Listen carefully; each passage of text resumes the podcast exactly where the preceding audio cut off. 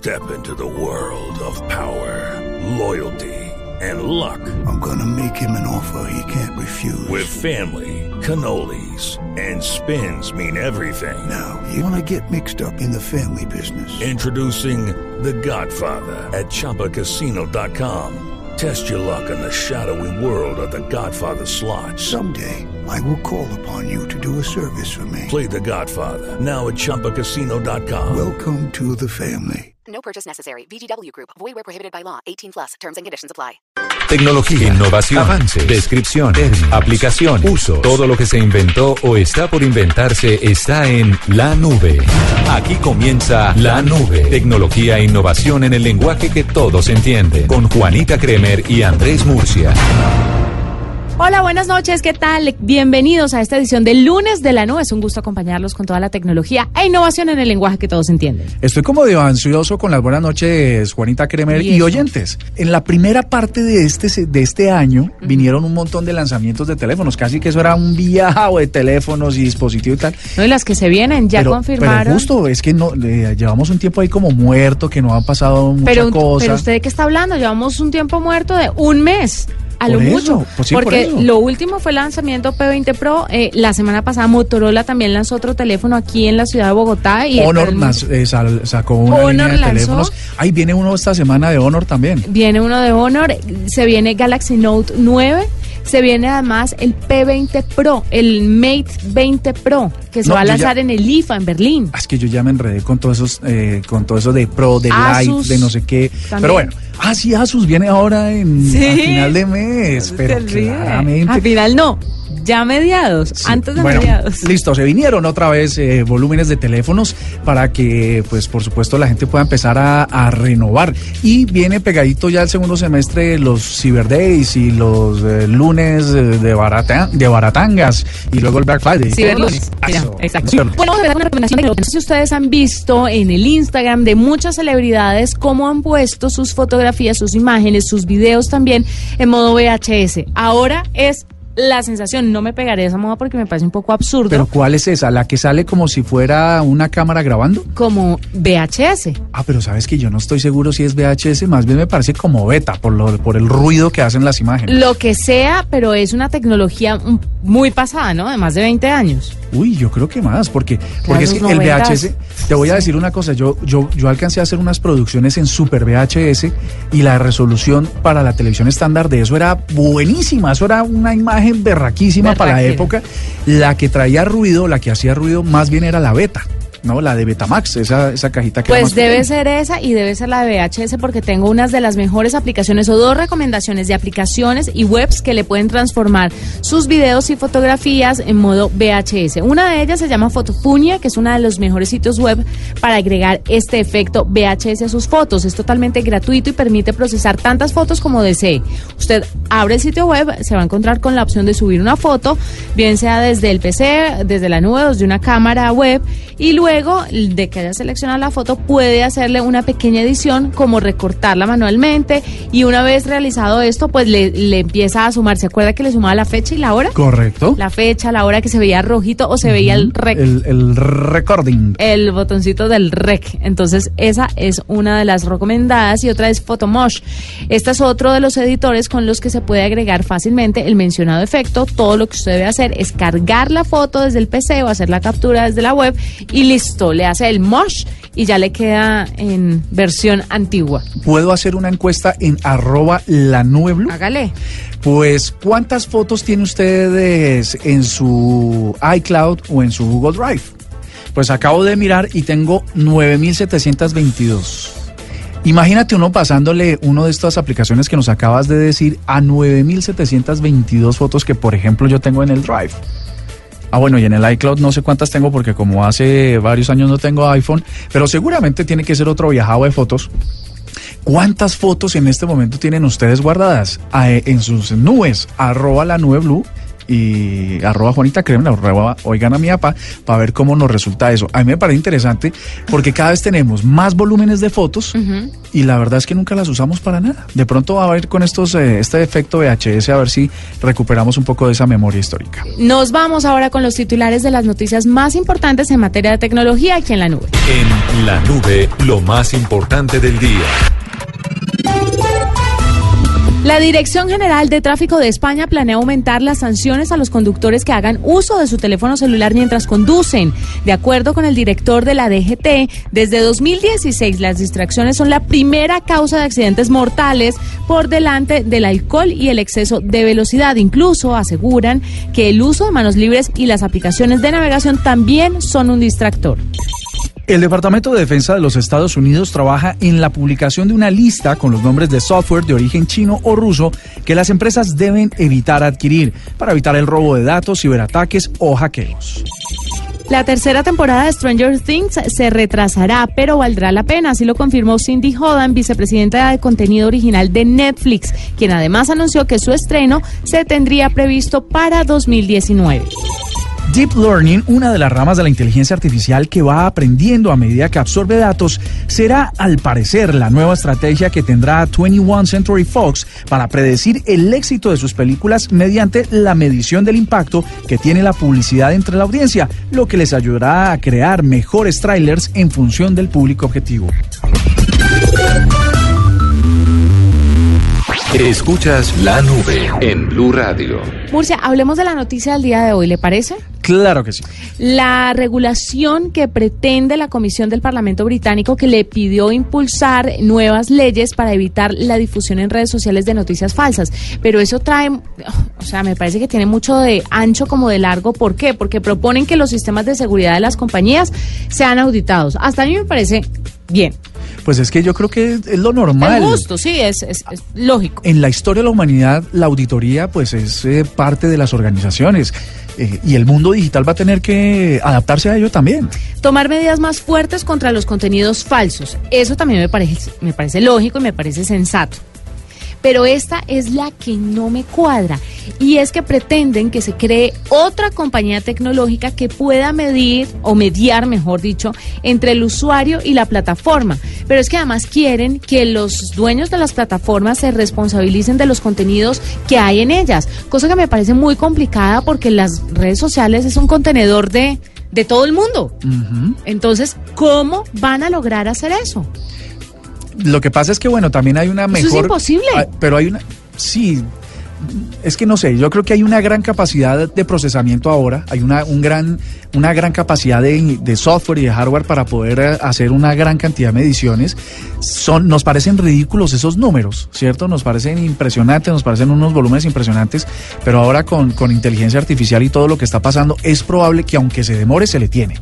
¿Cierto? Puede ser que puedan llegar a, hacer esos procesos de, auditoría pues muy eficientes. Lo que va a pasar es el tiempo de respuesta. Y es que cuando nos digan, mire, estos son los fallos, estas son las consecuencias, esto fue lo que pasó, seguramente ha sucedido dos o tres meses atrás. Que lo que te, el reto que significa esto es que suceda en tiempo real. Pero ¿a usted no le parece que eso va a dañar el servicio para los usuarios al final del día? Si empiezan a reglamentarlo de esta manera, si empiezan a utilizar leyes donde restringen cada vez más, porque es que, eh, o, sea, el dueño de la aplicación va a decir, pero yo cómo hago esto y cuando lo haga va de una u otra forma a afectar al usuario final. Con Sí. Vamos a hablar sobre unicornios y arcoíris entonces en redes sociales, porque la- la- el control de los contenidos dentro de estas es muy difícil de llevar. Sí, sí, yo pues... Lo que pasa es que como estamos acostumbrados también a una internet libre, ¿no? A una, a una distribución de contenidos en tiempo real. Usted toca un punto Eh, importante, Internet libre, y entonces, ¿dónde está la libertad? Entonces, sí, hay una, empieza un tema de censuras, de validaciones, de curaduría, y que, pues sí, estas tecnologías podrían eventualmente hacerlo, pero a la final vamos a tener que todos llegar a la deep web o a la web profunda donde los contenidos estén ahí sin ningún tipo de curaduría. Y es un poco más... Más arriesgado, claro. Y un poco más oscuro, bien lo dice el nombre, Ajá. todo el tema, ¿no? Además, el presidente de la Comisión del Parlamento británico, Damian Collins, dijo que el Reino Unido afronta una crisis de la democracia que se basa en la manipulación de las redes sociales y dice que las compañías a través de sus prácticas con los datos de los usuarios, pues también cambian y manipulan el comportamiento de los ciudadanos. Pero hasta qué punto de verdad somos tan influenciables como para que llegue a cambiar la democracia de un país en función de unas redes sociales que al final del día están hechas para la diversión y el esparcimiento. ¿No le estaremos dando nosotros como usuarios un poco más de peso a las redes sociales de lo que ellas merecen o para lo que fueron creadas? La responsabilidad no es nuestra, porque es que toda el agua se la están echando, toda el agua sucia, todo, todo, todo se lo están echando a los eh, creadores de redes como son Google, Twitter y Facebook. Pero ¿y dónde está la responsabilidad del usuario? ¿Qué tipo de personas, qué tipo de, de seres humanos somos que nos dejamos influenciar por X o Y plataforma, sabiendo ya lo que sabemos y conociendo las noticias de primera mano de la manipulación de los datos y todo esto? ¿Hasta qué punto es nuestra responsabilidad todo lo que pasa? Te, voy a decir una cosa que nos sucede a los medios, a los grandes medios de comunicación que publicamos en Internet y que somos víctimas de, de todo este proceso de lo que nos estás, nos estás contando. Y es que nosotros gastamos muchísimo dinero en tener unas redacciones muy profesionales, unas salas de redacción con periodistas muy calificados eh, y una infraestructura tecnológica muy impresionante para poderlas, para poder llevar a nuestras audiencias información veraz. Con este flujo de información falsa, lo que hacen las plataformas sociales es incluso bloquearnos a nosotros el contenido, porque como no son personas las que están detrás analizando la información, sino son computadores, entonces a veces nos bloquean y nos bloquean contenido que ha sido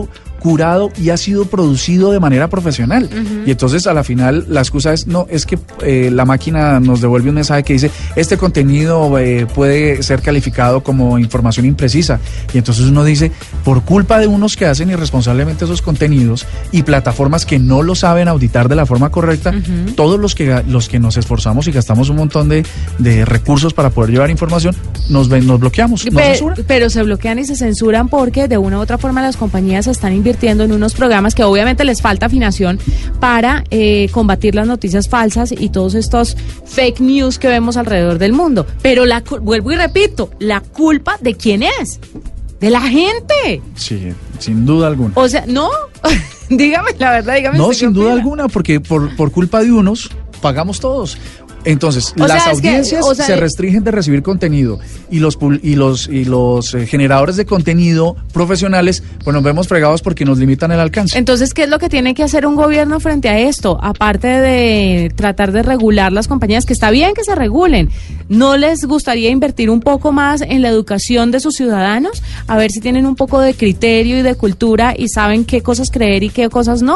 Y cómo lograr que el nivel de influencia de unas redes sociales no logre cambiar su voto en determinados escenarios, por ejemplo, en, en, en- sí, en, en elecciones, por ejemplo, de presidente o demás. En eso tienes toda la razón. Creo que esto va a pasar por educación. Arroba la nube blue. Arroba blue radio com. Síguenos en Twitter y conéctate con la información de la nube. Escuchas la nube en Blue Radio. Pues a esta hora en la nube estamos con Laura Cortés. Ella es una de las creadoras de Tribuca, directora de tecnología de Picolab, la empresa que apoyó este proyecto. Es Tribuca, ¿cierto, Laura? Sí, es Tribuca. Bueno, bienvenida a la nube. Qué, qué placer tenerla acá, sobre todo para que nos hable de esta aplicación que rescata un poco lo que muchas generaciones creen perdidos, que son los museos. Pero quiero que usted, que es experta y que trabaja también en Tribuca, pues nos diga qué tan muertos o no están estos sitios que son tan importantes para la cultura de la sociedad. Bueno, buenas noches para todos. Eh, voy a empezar por contarles que es Tribuca. Es una estrategia con la que buscamos pensar en museos. Como lo que decías, eh, son considerados generalmente como lugares muertos, pero no es así. Realmente los museos están en constante cambio. Continuamente tienen eh, nuevas estrategias para compartir con su público. Y con lo que buscamos con Tribuca es que todas esas novedades que encontramos en los museos queden a disponibilidad del público para que ellos puedan reconectarse con estos espacios que hacen parte de nuestro patrimonio, que hacen parte de nuestra ciudad, de nuestra cotidianidad. Entonces, eh, pues en Tribuca precisamente lo que buscamos es darle vida a estos lugares. Claro. ¿Cuál es el papel que juega Tribuca en todo esto? ¿Cómo funciona la aplicación? Tribuca es una aplicación móvil que las personas pueden descargar en sus móviles Android o en sus móviles iOS y eh, en ella encuentran misiones. Estas misiones lo que pretenden es retarlos para que hagan los recorridos tanto en los museos como en espacios de ciudad que les permitan conectar esos contenidos que hay y que encuentran en los museos con, eh, digamos, espacios de ciudad, con lo que pueden encontrar en un parque, con esculturas que hay en esos parques o incluso con actividades que puedan desarrollar en sus casas. Entonces, eh, si en un museo de arte encontramos una obra que hace referencia a comida típica de nuestro país, cuando completas la misión te invitamos a que realices una de esas recetas que encuentras eh, dentro del cuadro, digamos, con los ingredientes que están en esa obra artística y que puedas apropiarlo realizando una cosa en la cocina de tu casa. Bueno, y la aplicación cuenta con cuántos museos registrados. ¿Esto es una alianza entre ustedes y los museos? ¿Ellos se ven involucrados de alguna forma o ustedes solas hacen o solos hacen todo este trabajo de recolección de datos? Porque además también se encuentra información y demás de los museos en varias partes del país. Sí, eh, Tribuca también cuenta con una guía de museos que le hicimos gracias eh, a una cooperación que tuvimos con el programa de fortalecimiento de museos. Ellos nos suministraron la base de datos y con ella pudimos construir un mapa en el que se pueden geolocalizar pues cada uno de los museos que están registrados en esa base de datos, que son aproximadamente 280 en el país y se pueden consultar los datos básicos. Sobre las misiones, que ya son recorridos mucho más completos, eh, necesitamos siempre el apoyo de los museos. Necesitamos contar con los expertos que son quienes conocen los contenidos, las obras, las exposiciones que tienen allí para que ellos puedan generar esas misiones y contando con nuestro apoyo. Eh, digamos que es muy importante para nosotros contar con los museos porque desde nuestro punto de desarrolladores nosotros suministramos la plataforma y proponemos algunos contenidos, pero entre más completos sean, eso pues dependerá de, qué tanto apoyo tenemos de los museos.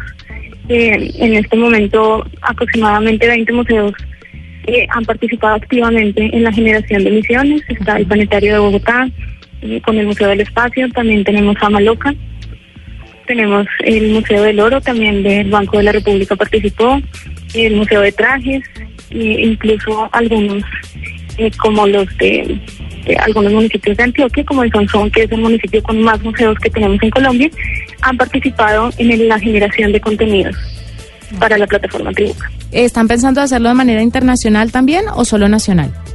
Pues plataforma, eh, la plataforma Tribuca desde su origen fue pensada para ser extensible. Entonces, eh, dentro de lo que nosotros desarrollamos está una aplicación web que es en la que se incluyen los contenidos que son después los que están disponibles en la aplicación que llega al público, que es la aplicación móvil. Y en ese sentido, eh, sí se puede extender hacia lo internacional o lo nacional.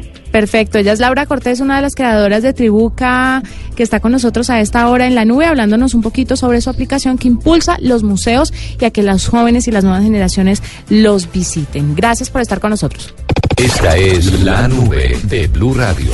Bueno, hay una cosa que parece misteriosa y un poco rara, porque eh, ¿sabías que existen tatuajes sonoros? No. Gracias a la tecnología, una, un estudio de tatuajes en España que se llama El Salado, pues graba ondas sonoras en la piel que pueden ser reproducidas por una aplicación. ¿De verdad? O sea, ya pasamos del tatuaje que era blanco y negro, hecho, me imagino que con puntilla y, Y calor. tinta y calor, así como hace varios años. Y ahora eh, los tatuajes en 3D y luego las tintas y bueno, llegamos a que la tecnología hoy puede hacer que tengamos tatuajes sonoros. ¿Cómo funciona? Muy rápidamente les voy a contar. Pues lo que hace el tatuador dentro del dibujo que le está practicando a la persona incluye un formato de onda que puede ser leído por un por ¿Como un lector, código QR? como un código QR. Mentira. Entonces, tienes eh, el caso que trae el país de España en su área de tecnología está muy interesante porque resulta que Ana Tejero, eh, su madrecita, pues murió a los 80 años y eh, dejó grabado un audio de 7 segundos.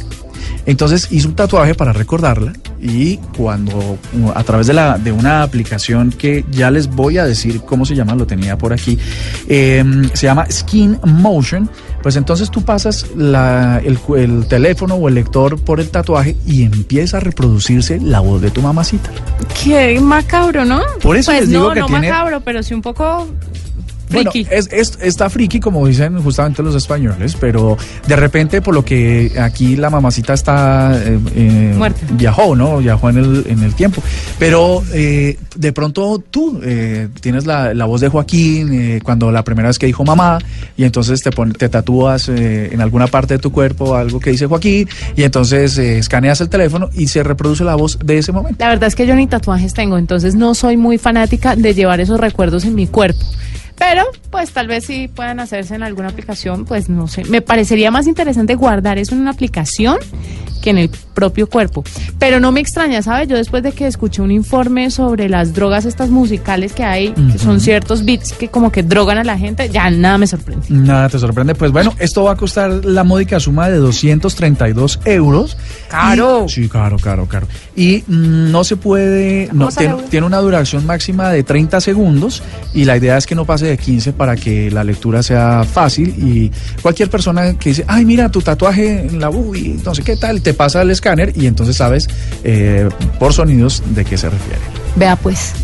Le quería contar otra cosita, ¿le puedo cambiar de Sí, señora, de tercio. ¿Le puedo cambiar de tema un poquito? ¿Tiene hambre? No, eh, sí, sí, un poquito, pero bueno, no pasa nada. Estamos hablando de tecnología. Oye, la tecnología no se ha inventado algo para que uno le quite el hambre sin comer. No, es que no, es que precisamente necesito saber si usted tiene hambre porque Me la noticia que le voy a contar tiene mucho que ver con tecnología. Uy, qué rabia cuando uno tiene hambre y le dicen, uy, qué ricas estas papitas eh, en su salsa y esta hamburguesa de carne asada. No, Y yo, "Wow". tampoco voy a ser tan cruel. Pero quiero contarle que en San Francisco están pensando en prohibir la comida gratis que ofrecen las empresas como Google y Twitter. ¿Y por qué? Usted sabe que una de las grandes envidias que generan en los demás, lo voy a decir personalmente, cuando yo entré a Google aquí en Colombia, que conocí las oficinas y he ido en diferentes ocasiones, pues muero de la cochina y puerca envidia de entrar y ver unas cocinas hermosas que tienen unos canastos llenos de frutas, tienen también café, pero de- del mejor café, o sea, no el de Greca, sino el buen café. El que sale en pots, el que se hace. no es por- que esté diciendo que la Greca aquí Blue Radio sepa, No, no, es un café exquisito. No, que lo hacen en pots, eh, en porciones individuales. Sí, exactamente. Sí, no está ahí reposado durante Eh, toda sí, la sí, sí. Bueno, Se está calentando, se mantiene calientico. bueno, eso, tienen barras de cereales, tienen una política de comida muy saludable además, pero también tienen sus cervecitas, si mal no estoy, tienen jugos eh, y también tienen almuerzos y desayunos gratis. Esto eh, depende de la sede de Google. En Twitter también aplica lo mismo y en Facebook también harían lo mismo. Creo que Amazon también. Pero ¿por qué restringirla? ¿Por qué decir que no? Que, que la Porque los tú. restaurantes alrededor de estas compañías tecnológicas están quebrando. Y entonces, eh, como que instauraron una, una demanda y van a obligar a estas empresas en San Francisco a quitar las comidas gratis o al menos no quitarlas, pero a no darlas gratis, sino subsidiarlas hasta el 50% de su valor. ¿Cómo le parece? Me parece terrible, o sea... mm, Es absurdo. porque, porque estas personas de los restaurantes, yo conozco, te digo, conozco muchas sedes de muchas empresas tecnológicas en muchas ciudades Ay, del mundo. viajado. Y te voy a decir una cosa, alrededor no hay nada, alrededor no hay nada porque son unos bloques inmensos de edificios donde si uno quiere salir a comer, básicamente tiene que coger un avión, eso, eso queda lejos, eso es por allá lejísimos. Si esto es así, ¿para qué ponen restaurantes si ya saben que hay comida gratis dentro de eso? Es como, eh, como que yo digo, em, quiero poner un puesto de empanadas al lado del Palacio de la Empanada. Pues eso no tiene chiste porque tengo que ir a un sitio donde no se ofrezca lo que yo quiero vender. Es ridículo que, que se devuelvan los beneficios a los empleados por, pues, por gente que no sabe dónde poner el negocio. En Mountain View, otra ciudad en California, también que servía de anfitriona para empresas tecnológicas, aprobaron una ley similar en el año 2014 para la zona donde se encuentran las oficinas de Facebook. eh, y entonces ahora Facebook solamente regula el, o, o subsidia el 50% del valor total de la comida. Pero los legis- legisladores de San Francisco esta semana, la semana pasada, presentaron un proyecto de ley que le va a prohibir las cafeterías propias en las instalaciones de empresas tecnológicas. Es Pero es que. Además, no son cafeterías de pipiripao, o sea, no es un sitio ahí donde pusieron mesas para que usted saque la coca y coma, no. usted encuentra sushi fresco, usted encuentra pescados, encuentra carnes, o sea, es un, son restaurantes, pero son beneficios que la empresa le da a sus trabajadores. Me parece una, uno una por tontería. ejemplo, uno por ejemplo podría llegar a negociar un sueldo un poco más bajo de lo que tiene en la cabeza si tiene esa esa solución. Comer en Estados Unidos es carísimo, comer sano en Estados Unidos es carísimo. Y sabes qué te voy a decir para acabar el cuento, es que eh, es ilógico montar un negocio al lado de unas empresas tecnológicas porque la, el metro cuadrado y la propiedad raíz al lado de empresas como Google, Facebook, bla, bla, bla, bla, es carísimo. Entonces tendrías, para montar un restaurante ahí, tendrías que vender un plato de comida a 80 dólares que nadie está dispuesto a pagar. Bueno, entonces, pues ahí hay un tema más largo de fondo, hay, hay otras cosas que tener en cuenta, pero por ejemplo, eh, Winnet Borden, que es la directora ejecutiva de la Asociación de Restaurantes de Golden Gate, dijo que la comida gratis es una comodidad maravillosa, pero no hace nada para extender la comunidad a su alrededor y que ellos no pueden competir con la comida gratis. Entonces, ¿cómo? Te- no, es que me pareció De Inaudito. locos, de locos, de locos. Oye, como inaudito ese, tú que estabas empezando a invertir en bitcoins, ¿no?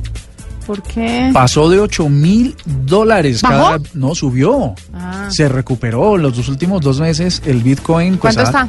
eh, ya subió a 8 mil, creo que está pasado los 8 mil dólares. Sí, claro, 8.200 estaba hasta el 8.000. viernes. Claro, entonces estábamos hablando de que estaba cayendo sobre los 6 mil hace dos meses y ya llegó a 8 mil. O sea que quienes invirtieron en estos dos, eh, hasta hace 15 días invirtieron en Bitcoin, seguramente hoy ya están recibiendo sus... Eh, ¿Qué se llama? Eh, ¿Sus réditos? Sí. sus, eh, crecer, su- sus dividendos, como dice Alejo, correctamente. Así que bueno, eh, hay que seguirle monitoreando y seguirle la pista a los bitcoins porque... Sí, pero no, ahí hay por cosas. favor, si usted quiere invertir, no invierta cuando el Bitcoin valga 50 mil dólares, que eso sí sería absurdo. O Hay que esperar cuando baje y, y ahí sí vamos a invertir. ver cuándo baja. Hacemos una pausa y no mentiras, no hagamos una pausa. Vámonos. Bueno, sí, es que ya, se, nos fue volando. Sí. Arroba la nube blue para que ustedes nos cuenten más o menos cuántas fotos tienen guardadas en su cloud. Sí, señor. Nos encontramos mañana con más tecnología e innovación en el lenguaje que todos entienden. Chao. ¿Qué tal si mañana hablamos de ciberestrés? ¿Sufran de eso? Mm, bueno, ¿y le parece si hablamos con un experto del tema con el que abrimos la nube de hoy? Perfecto. Perfecto. Mañana, más nube.